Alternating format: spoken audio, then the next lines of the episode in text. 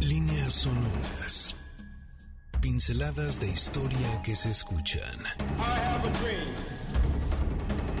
Hilos que se entretejen en el gran telar de la historia. Eventos que definen nuestro presente y que nos transportarán al futuro.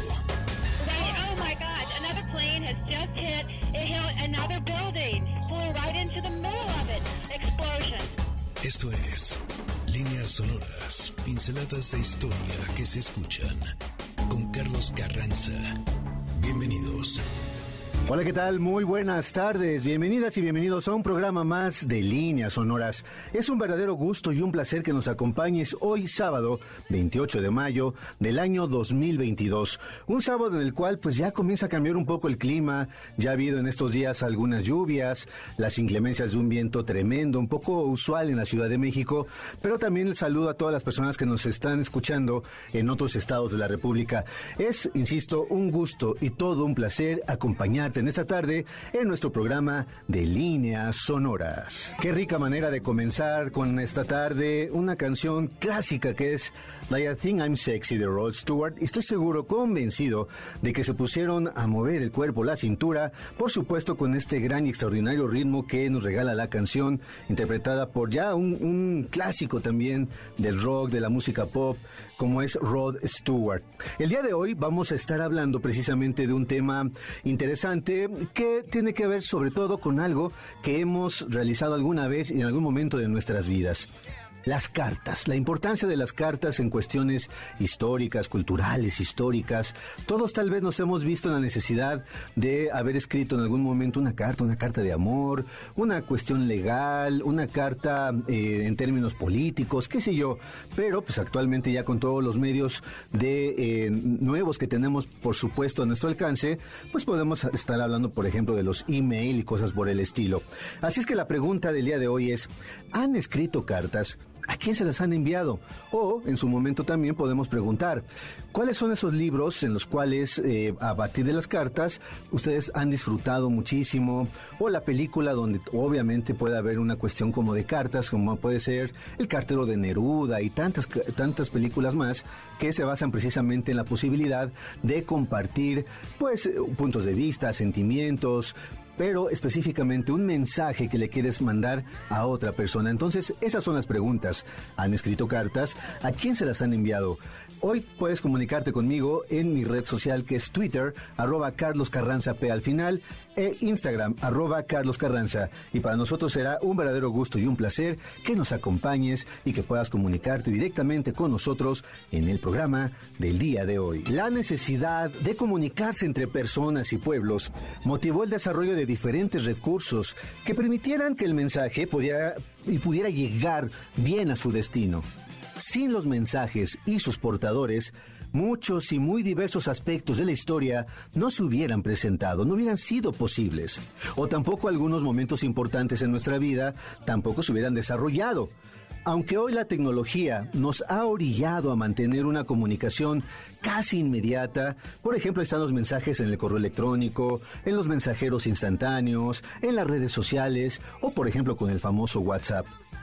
¿Quiénes y cuántos de nosotros y de nosotras no hemos pensado en escribir una carta para enviarla a un amor, para que la historia de esa pasión no se agotara o que llegara a ser un fuego inextinguible. Sí, de esa manera a veces usamos palabras muy especiales, específicas en nuestras cartas. Antes, tal vez nos emocionaba recibir una carta. No es casualidad que existan tantas obras artísticas en las que una carta, un pequeño papel, varias hojas, se convirtieran en los elementos que aceleraban una historia. O tal vez alguien de ustedes, o de todos los que estamos escuchando el día de hoy, tuvimos la necesidad de enviar tal vez un telegrama. Las cartas y los mensajes fueron tan importantes que, claro, no es una casualidad que hayan tenido dignos representantes en el mundo de los dioses. En el caso del mundo griego y latino, los mensajeros de los dioses, como se les conocía, fueron Iris y Mercurio, y eran los portadores de las buenas nuevas o las terribles noticias entre dioses y seres humanos. Iris Era una diosa que gracias a su velocidad resultaba capaz de viajar a todos los lugares y rincones del mundo que se le conocía en el mundo griego. Además de anunciar en file la tormenta, por eso su representación es el arco iris. Era una mensajera entre los dioses y los seres humanos. Ligera y dueña de los vientos, se creía que era quien conducía el agua del mar hacia las nubes. Pero, si de mensajero se trata, Hermes o Mercurio, su nombre según los griegos o los romanos, fue el dios al que se le adoraba por su velocidad y su capacidad de movimiento. Por eso, era adorado por facilitar eh, la comunicación, por ser quien protegía a los mensajeros, aunque por su capacidad de rápido movimiento, gracias a la ligereza y a las alas de sus sandalias, también se le podía adorar porque eh, podía pues proteger a los viajeros y de manera muy especial a los ladrones. No es casualidad los primeros sellos postales que se pudieron emitir para que las cartas pudieran adquirir una, un sentido como mucho más eh, profesional, más formal, y los, eh, los sellos postales y todo lo que tiene que ver con la filatelía tenían una íntima relación precisamente con la manera de qué se quería enviar, cuánto era lo que se quería enviar. Después se pudo sumar la cuestión del peso, por ejemplo. Y entonces se fueron desarrollando los diferentes sellos postales. Pero los primeros que se pudieron imitar y tal vez los, eh, los que pudieron ser más valorados y hasta el día de hoy son los más importantes son precisamente los que tienen como figuras principales a Iris y a Mercurio, lo cual, insisto, no es una casualidad porque todos queremos que las cartas lleguen a su destino lo más pronto posible ya estamos eh, invocando personajes y situaciones que nos hablan de cómo los mensajes tenían que ir de un lugar a otro. En el mundo azteca, por ejemplo, existían los painanis, cuya deidad es precisamente el dios Painal, que suele traducirse como el corredor. Así, los painanis, es decir, los de correr ligero o rápido, eran los mensajeros de suma importancia para el mundo azteca. Inclusive, estaban organizados y catalogados según la importancia de su noticia. Algunos portaban un mensaje de carácter político, con un protocolo muy especial. Otros tenían la obligación de llevar las noticias de forma rápida y eficaz. Y por último, estaban los que portaban los mensajes en medio de una guerra. Todos entonces tenían una función social y por supuesto eran de lo más importante para el desarrollo cultural azteca. Ya para ir cerrando este primer bloque, también tenemos que hacer referencia a una leyenda muy singular. Hay quienes plantean que es una cuestión sí histórica, que sí pudo haber ocurrido, otros dicen que tal vez sea justo eso, una historia que se ha transformado y que ha llegado hasta nosotros a manera de una leyenda extraordinaria cuando se habla de los famosos pescados frescos que podía comer Moctezuma, inclusive de manera cotidiana que los podía entonces comer casi casi directamente traídos del mar al ser trasladados desde las costas más cercanas por los grupos de painanis especialistas. Eran los más rápidos, los más veloces en el cumplimiento de su misión. De esta manera, estamos llegando a nuestro primer corte de líneas sonoras. Te invito a que te pongas en contacto conmigo en, el Twitter arroba Carlos Carranza P y me puedas platicar justamente eso. ¿Has escrito cartas? ¿Has recibido alguna? ¿Te ha emocionado? ¿A quién le has enviado una carta, por ejemplo, de amor? ¿O cuáles son esos libros y esas películas en los cuales te han entusiasmado el tema justo de las cartas que se envían para cumplir con una función muy particular? Vamos a un corte y volvemos. Estamos en vivo aquí en MBS 102 2.5 de tu FM. Líneas sonoras. Hay una carta que se considera de las más antiguas, que se data en el siglo III de nuestra era, escrita en papiro, en la que un cristiano habla acerca de los orígenes de su familia y retrata su vida cotidiana. En unos momentos volvemos con nuestras pinceladas de historia que se escuchan. Según la cultura griega, los dioses Iris y Hermes fueron los dioses que tenían la facultad de trasladarse con rapidez de un lugar a otro, e inclusive entre el mundo de los dioses y los seres humanos. Por cierto, quizá esta sea la razón por la que Hermes haya sido el patrón de los ladrones. Regresamos a nuestras líneas sonoras para continuar con este viaje a través del tiempo. Estamos ya de regreso en nuestro segundo bloque de líneas sonoras. Te invito a que te pongas en contacto conmigo a través del Twitter arroba Carlos Carranza P y del Instagram arroba Carlos Carranza para que me puedas platicar justamente lo que tiene que ver con el tema del día de hoy. ¿Has escrito cartas? ¿Has recibido cartas? ¿Cuáles son las que más te han emocionado? Y sobre todo a lo mejor podemos agregar una pregunta más. Si tuvieras la oportunidad de escribirle una carta a un personaje histórico, ¿a quién se lo podrías enviar? Las cartas han formado parte de la literatura e inclusive se les considera como una, ¿cómo decirlo? Una expresión muy específica de este valor artístico que se puede alcanzar a través de la literatura. Hay historias que se han desarrollado gracias justamente a estos pequeños papeles que se escribieron en algún momento, ya sea en un ámbito de lo real o tal vez en lo ficticio. Por ello se le conoce como literatura epistolar.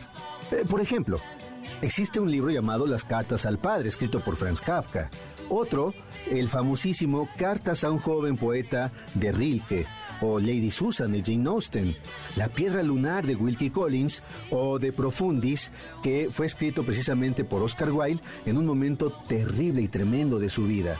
También están las cartas a la madre de Saint-Exupéry, sí, el autor de El Principito, una obra que todo mundo podemos ubicar de manera inmediata. Y también aparece en este tipo de libros Drácula de Bram Stoker. Pero en este viaje de las líneas sonoras debemos hacer una mención especial a un libro extraordinario que se basa precisamente en cartas. Nos referimos a las heroidas escritas por Ovidio, un poeta romano a quien le debemos también una de las colecciones de mitos más fantástica llamada Las Metamorfosis. Entonces, puedes apuntarlo de una vez, Ovidio este extraordinario poeta en lengua latina que escribió el libro llamado Las Heroidas, que se trata de 21 cartas en las que son precisamente 21 mujeres que le escriben a sus amados o a sus amantes para mantener con ellos una cierta comunicación llena, llamarlo de alguna manera, pues de chismecito, ¿no? Los que podemos ir ya conociendo un poco las historias de esa época sabemos que había muchas cosas que quedaban en el tintero que las mujeres por supuesto, tenían que decirle a los héroes, o a los eh, dioses, o a los semidioses que protagonizaban esas historias. Como lo diríamos entonces, de una manera como muy, eh, muy general, estas, eh, esta manera de comunicarse podía ser también parte de un lado B de las historias, por decirlo así. Principalmente entonces estas cartas trataban de amores frustrados, dolorosos, hablaban de abandono. Ya ven, esos temas que siguen alimentando la literatura y solo, por supuesto, en la literatura ocurren el día de hoy. Dentro de las 21 cartas que aparecen en las heroídas, de una manera muy singular podemos eh, resaltar la que le escribe Penélope a Ulises es, ya sabemos muy bien, Ulises es el protagonista de la Odisea, que luego de haber acompañado esta primera etapa de la guerra en la Iliada, que duró aproximadamente 10 años, y después los dioses deciden castigar a Ulises y perderlo otros 10, recuerda que Penélope es esta mujer que durante 20 años se la pasa esperando a su esposo y busca diferentes estrategias para que no la casen absolutamente con nadie, porque ya había mucha gente que daba por muerto a Ulises. Pero la historia se basa justo en Ulises, no en Penélope. Es muy interesante entonces la manera en cómo ella adquiere una voz de una forma muy singular. Un caso parecido es el de Briseida que le escribe a Aquiles una carta, según por supuesto la voz de Ovidio. Briseida, una mujer que también había sido parte de un conflicto tremendo que tuvo Aquiles con el rey Menelao durante la Iliada, pero que ella no es capaz de decir una sola palabra. ¿Y que dice Ovidio? Por supuesto que se tiene que escuchar la voz de Briseida y nos ofrece una versión precisamente de lo que pudo haber dicho. También tenemos el caso de Ariadna y Teseo, o de Elena y Paris, y muchas mujeres más, 21 en total, que hacen de este libro algo extraordinario. Pero lo más relevante, insisto, es que este poeta le dio voz y expresión a las mujeres que también de una manera u otra son protagonistas de las historias en las que por lo general solo se habló de personajes masculinos. También existe un personaje en la antigüedad llamado Cicerón. Sí, es un personaje muy singular y muy especial, sobre todo reconocido por su capacidad oratoria. Era un excelente declamador, es decir, su fama consistía en elaboración de discursos extraordinarios de carácter político, legal, que eran el terror de los funcionarios de esa época. Claro, un poco como los políticos del día de hoy. Ajá. De Cicerón también se conservan las cartas dedicadas a su amigo llamado Ático. Sí, ese era el nombre, Ático. Lo curioso es que también su secretario, a partir de que su jefe hablaba con singular rapidez y hablaba y hablaba y hablaba, tuvo que inventar un mecanismo que le permitiera tomar el dictado también de manera veloz. A esa técnica se le conoce como sistema tironiano, el cual se basaba en la elaboración y el desarrollo de signos. Claro, sería como un antecedente de la llamada taquigrafía, el cual inicialmente constaba de mil abreviaturas que fue creciendo hasta llegar a casi cinco mil. Miren lo que provocaba el dictarle la carta a un secretario. Hay otra historia que se desarrolló en épocas remotas y que ha llegado hasta nosotros gracias a sus cartas. Nos referimos precisamente a la historia de amor entre Abelardo y Eloísa. Convertidos en personajes legendarios, en realidad este par sí que existió en realidad y tuvo a bien encender una fogata. ¿Qué decimos fogata? Un incendio de amor entre ambos. Aunque, a decir verdad, hoy, como en esa época, fue todo un escándalo, pues Abelardo resultaba que era el maestro de teología, especialista en lógica, que tuvo como aprendiz a la jovencísima Eloísa de apenas 17 años, cuando él ya casi sumaba 40. Historia de vaivenes, de escarceos, de cambio de luces, como decimos actualmente, de situaciones que evidentemente para esa época tampoco eran tan bien vistas, porque obviamente Abelardo era una persona relacionada con el mundo religioso. Entonces, ellos tuvieron pues una relación que iba más allá de lo permitido. A partir de ahí tuvieron también un hijo llamado Astrolabio. Entre ambos existió un intercambio epistolar, que es precisamente lo que podemos leer el día de hoy con toda precisión a través y gracias a la literatura. De esta manera vamos a ir a un corte y estamos terminando con nuestro segundo bloque, pero vamos a continuar ya hablando de otras cartas, de otros personajes y de otras situaciones que tienen que ver precisamente con la literatura epistolar. Estamos aquí en Líneas Sonoras en MBS 102.5. Líneas Sonoras. Marco Tulio Tirón, el secretario de Cicerón, el gran orador de la cultura romana, inventó un sistema de notación a partir de signos que abreviaban las palabras para que no se le escapara nada cuando su jefe le dictaba las cartas que debía escribir. No te vayas, estamos a medio camino en esta autopista sonora a la cultura y la historia. Líneas sonoras. El primer sello postal de la historia fue el que se dio a conocer el 6 de mayo del año 1840, el cual es conocido como el Penny Black de la Reina Victoria. Claro, con valor de un penique. Estamos de regreso para compartir las curiosidades y anécdotas que le dan otro sentido a nuestros días. Estamos ya de regreso aquí en Líneas Sonoras en la tarde extraordinaria, llena de calor, precisamente en este sábado del 28 de mayo del año 2022. Estamos hablando de cartas. Te invito a que entres en comunicación conmigo en mi Twitter, arroba Carlos Carranza P, y el Instagram, arroba Carlos Carranza, para que me platiques y me cuentes si has recibido alguna carta, cuál fue la que más te ha emocionado, si hay alguna película, alguna obra literaria que te haya precisamente gustado y que se base en la generación y en, el envío de ciertas cartas. O, pues también podemos, insisto, eh, sumarle una pregunta más. ¿A qué personaje le podrías tú enviar el día de hoy una carta? Y es más, se me está ocurriendo que podemos hacer tal vez por ahí algún concurso en la semana para que te puedas ganar un libro que podemos nosotros ya guardarte para la próxima, en las próximas emisiones y tal vez busquemos la manera, le vamos a, nos ponemos de acuerdo con Checo para generar un, pues un pequeño, una pequeña dinámica que hable precisamente de generar cartas a un personaje que a ti te llame la atención, sea un personaje real, un personaje ficticio pero ya iremos en la semana dando como los eh, planteamientos y los lineamientos para que tú te puedas ganar un premio. Y estamos escuchando un clásico del rock en español, El cartero de los Abson. ¿Y qué tal si ahora damos un pequeño salto en el tiempo y hablamos de las cartas en otra obra? Don Quijote de la Mancha, sí, una de las obras favoritas y preferidas de líneas sonoras y que además eh, algunas y algunos radioescuchas me han eh, regalado a veces algunos mensajes donde pues están platicando y conservan algunas ideas, algunas frases o eso que hemos hablado acerca del caballero de la triste figura, como él mismo se eh, bautizó pues haciendo un homenaje a los caballeros medievales y sobre todo haciéndole un homenaje a su extraordinaria, eh, pues se llama de alguna manera, dama idealizada que era la gran Dulcinea del Toboso. Es normal entonces que en esta historia Don Quijote recurra a las cartas para comunicarse con otros personajes.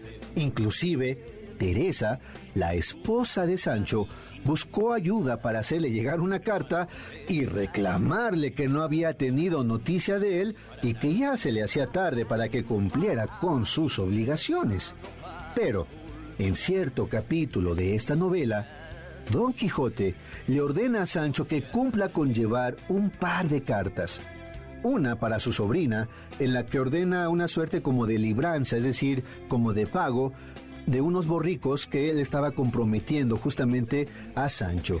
Y otra más, dirigida a Dulcinea del Toboso. Te voy a regalar las líneas de esa carta que le manda Don Quijote a Dulcinea del Toboso, porque además, eh, más allá de ser un documento, insisto, que tiene un carácter histórico y literario, porque obviamente los que somos maestros de literatura a veces decimos, sí, es literatura porque pues así marcan los cánones. No, aquí te vas a dar cuenta de esta forma tan peculiar y tan particular que tenía eh, Miguel de Cervantes Saavedra para escribir acerca del amor. Estas son las palabras de Don Quijote a Dulcinea.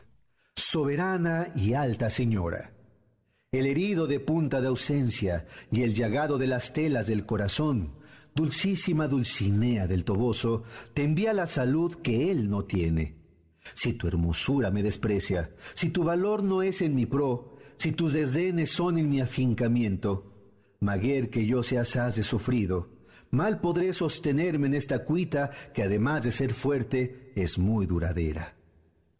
Mi buen escudero Sancho te dará entera relación, oh bella ingrata, amada enemiga mía, del modo que por tu causa quedo. Si gustares de acorrerme, tuyo soy, y si no, Haz lo que te viniere en gusto, que con acabar mi vida habré satisfecho a tu crueldad y a mi deseo. Tuyo hasta la muerte, el caballero de la triste figura. ¿Qué tal esas palabras de Don Quijote? Pero bueno, vamos a dar otro salto, vámonos a otra línea sonora.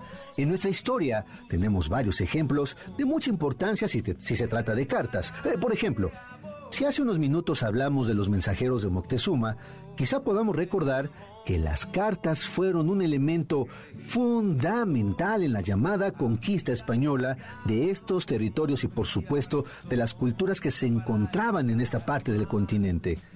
Las cartas en particular, y claro, nos referimos a las escritas por Hernán Cortés. Ante la necesidad de mantener una comunicación, por llamarlo de alguna manera, efectiva, el reino español estableció el llamado Correo Mayor de las Indias, que inició sus operaciones en el año 1514.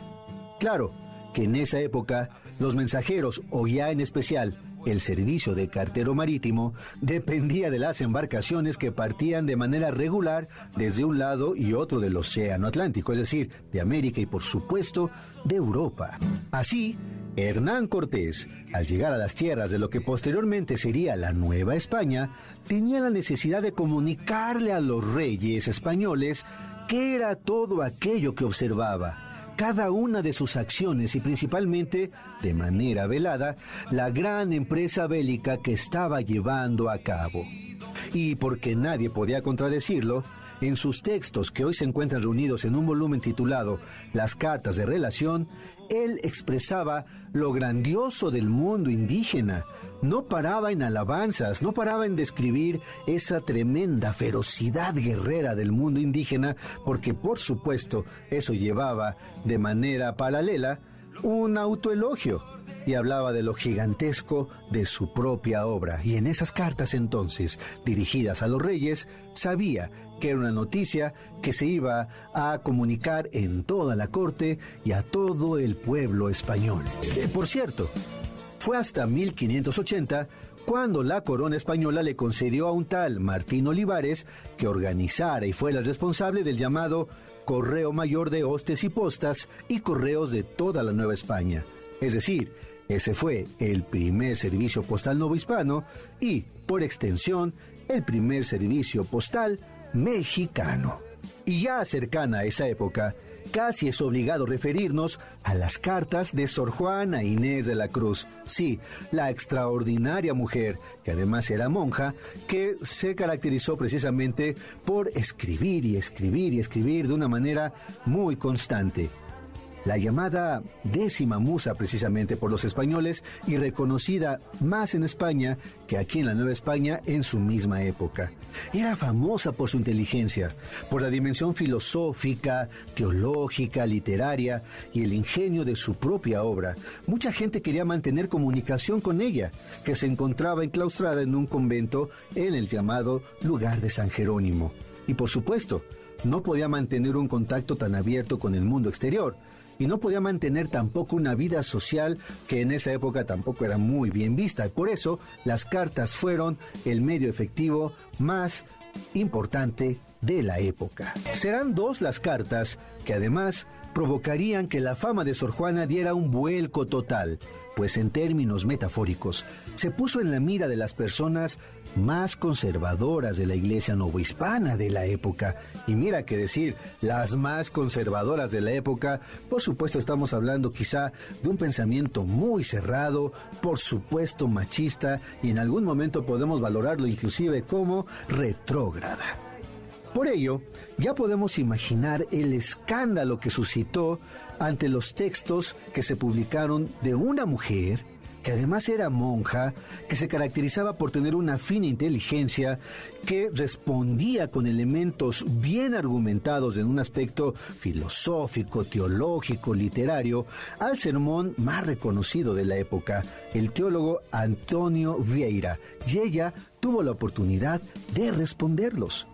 Dicho texto, en la primera carta, es conocida justo como la Carta Atenagórica, Mientras corría el mes de noviembre del año 1690, esa carta comenzó a circular y por supuesto provocó que toda la fama de Sor Juana diera un vuelco total porque no iba a ser muy bien aceptada lo que decía ella, pero además quién era ella. De esta manera, vamos a ir un corte y dejamos un poco en suspenso eh, la segunda carta de Sor Juana, que también le iba a provocar algo tremendo, pero que además va a ser muy, muy reconocida hasta el día de hoy. Vamos a un corte, estamos aquí en vivo en Líneas Sonoras en MBC 102.5 de tu FM. Líneas Sonoras. Se dice que en el cohete Falcon 9 del SpaceX llevó consigo un conjunto de mil cartas de amor que se seleccionaron mediante un concurso. Así al parecer ya es toda una realidad aquello de amar hasta las estrellas. Estamos de regreso a nuestras pinceladas de historia que se escuchan.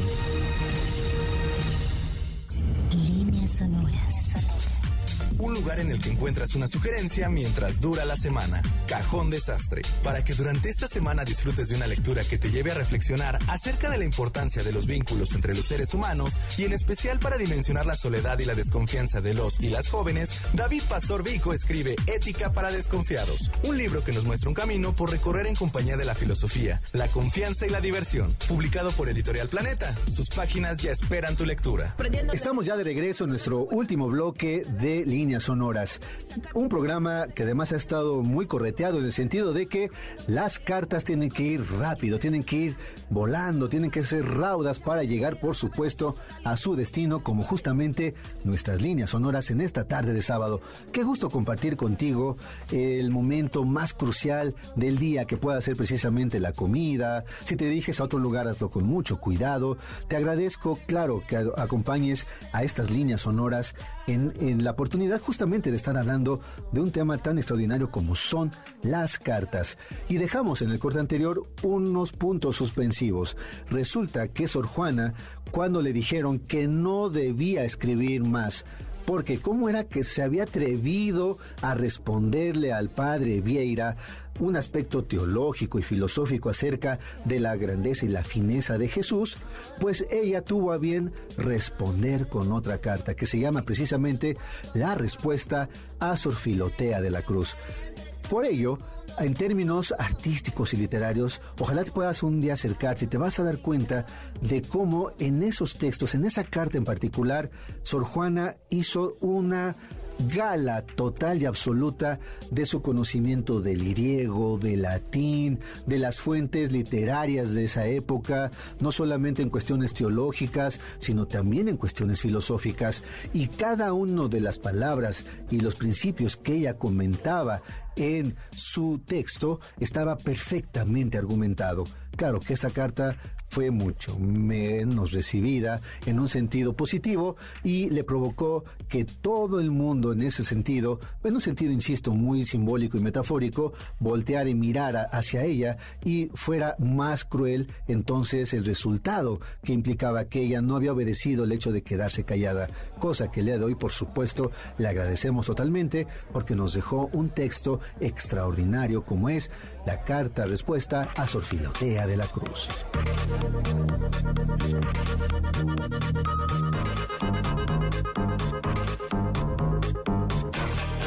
Y ya para ir cerrando, te voy a regalar también algunos fragmentos de ciertas cartas de personajes que tú vas a reconocer de manera inmediata. Y son, pues claro, son cartas con diferentes eh, estilos, diferentes objetivos. Por ejemplo, la carta, resulta que Napoleón era un extraordinario escritor en un sentido amoroso, por así decirlo. Él estaba prendidamente enamorado de Josefina y como ya lo hablamos alguna vez también aquí en líneas sonoras, Josefina no era precisamente la mujer más fiel que podía tener Napoleón.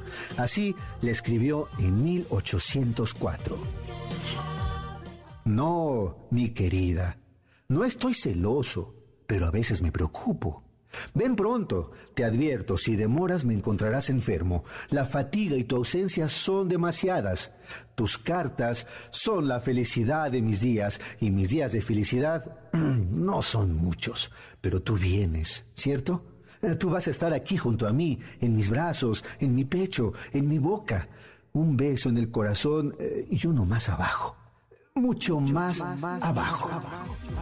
Amigos y amigas, esas son las palabras que podía escribir quien fue el gran emperador del mundo durante la primera mitad del siglo XIX. ¿Y ahora qué tal esa relación tormentosa, pero que además estuvo en boca de todo el mundo en la mitad del siglo XX en México? Claro, Frida y Diego Rivera.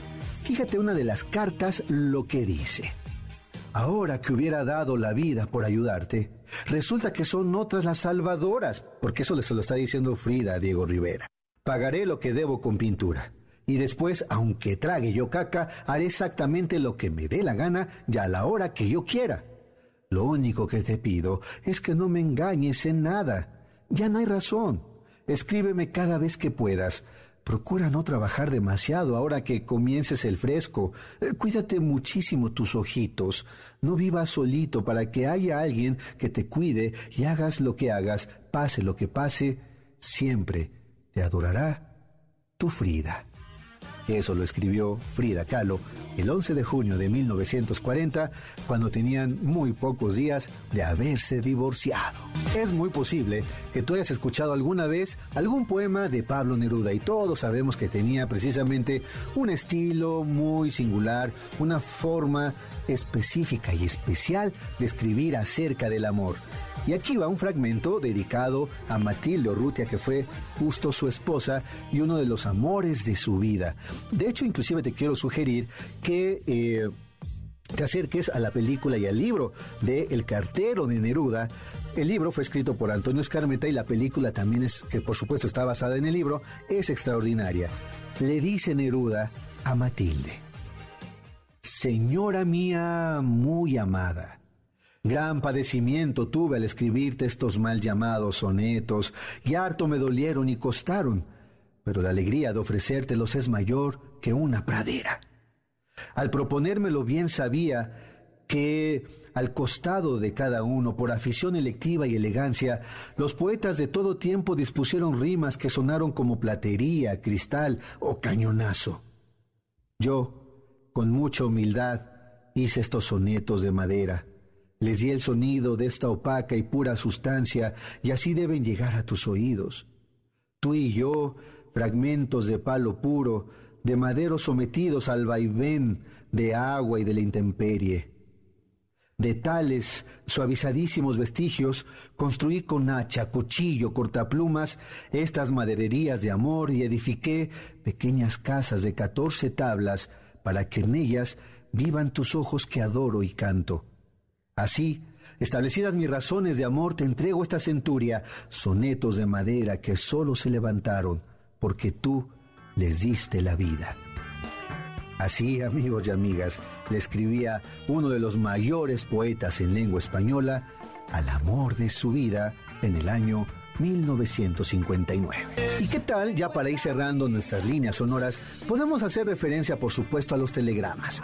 Claro, podemos ser muy extensos en las cartas, pueden ser una hoja, dos hojas, tres hojas, cuantas quisiéramos nosotros.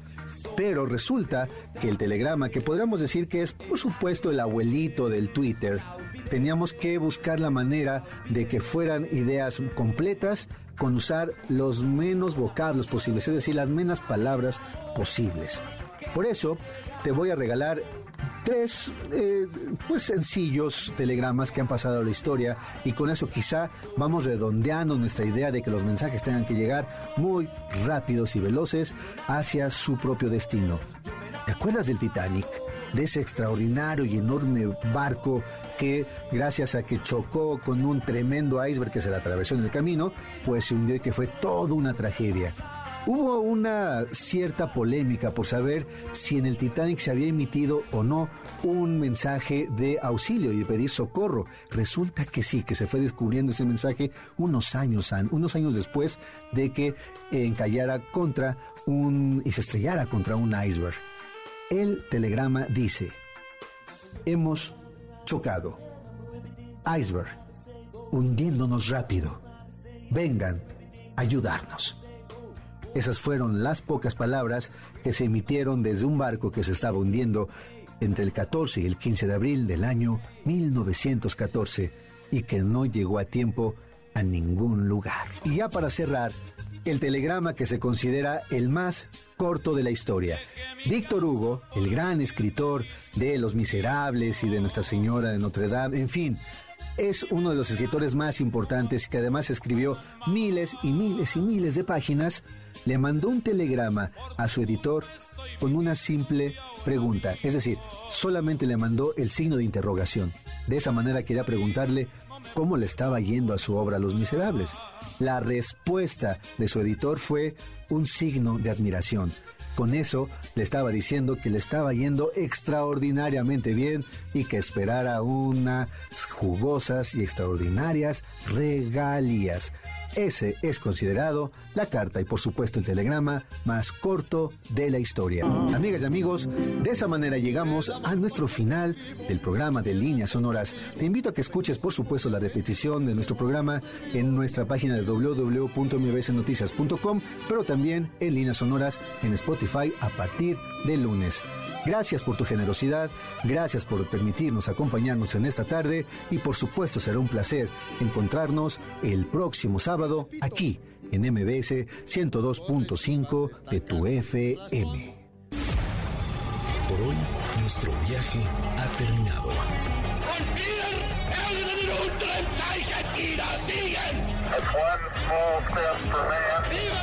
Esta volverá a despegar la siguiente semana. Los esperamos aquí, en líneas sonoras, pinceladas de historia que se escuchan. Martin Luther King, 20 minutes ago, died.